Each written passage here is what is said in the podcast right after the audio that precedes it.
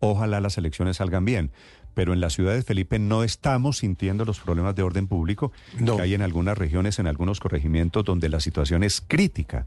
Sí, ese, tema, de, ese tema de traer a los disidentes de las FARC a una oficina pública, al Ministerio del Interior en Bogotá, a pedirles permiso a que dejen hacer las elecciones en el departamento del Cauca, pues es profundamente simbólico de quién controla, quién maneja el país. Sí, la verdad es que eso sí es absolutamente demencial, Néstor. Y mm, anoche, pues viendo los noticieros, las declaraciones del registrador Vega, pues son muy alarmantes. Yo no entiendo el presidente de la República porque no le está parando bolas a las sentencias. Le parece que todos hacen parte de la oposición, que todos son por conseguir votos, y le parece que todo tiene el sello electoral, que es una desgracia para este país porque vivimos en eso, ideologizando mm. inclusive los eh, desórdenes, las amenazas a la seguridad. Esta mañana, y no es por coincidencia, la procuradora Margarita Cabello le está enviando una carta, o dos cartas en realidad, una al ministro del Interior, otra al ministro de Defensa, advirtiendo sobre cuatro factores de riesgo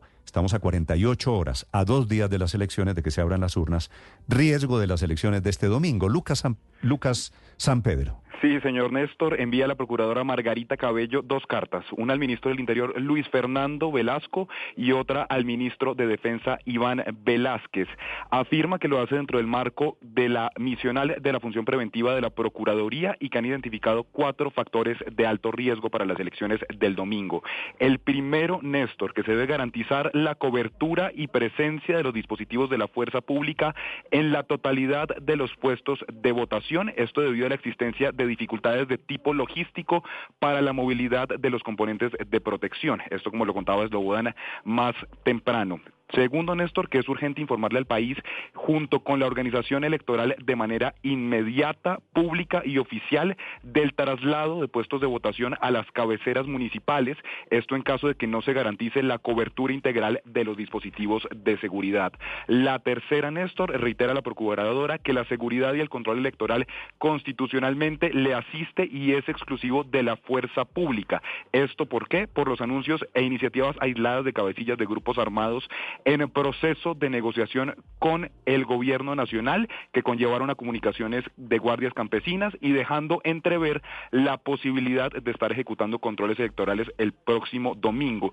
Esto, dice la procuradora, requiere especial atención en departamentos como el Cauca, Caquetá, Putumayo, norte de Santander, Antioquia, Meta, Huila, Guaviare, Magdalena, Chocó y Valle del Cauca. Y por último, también dice que ante eventuales focos de protestas y manifestaciones que pudieran llegarse a activar, pueden estar afectando el normal desarrollo de los comicios en sus fases electoral y postelectoral, por lo que se requiere eh, socialización y apropiación por parte de los dispositivos de la fuerza pública. Lucas, gracias.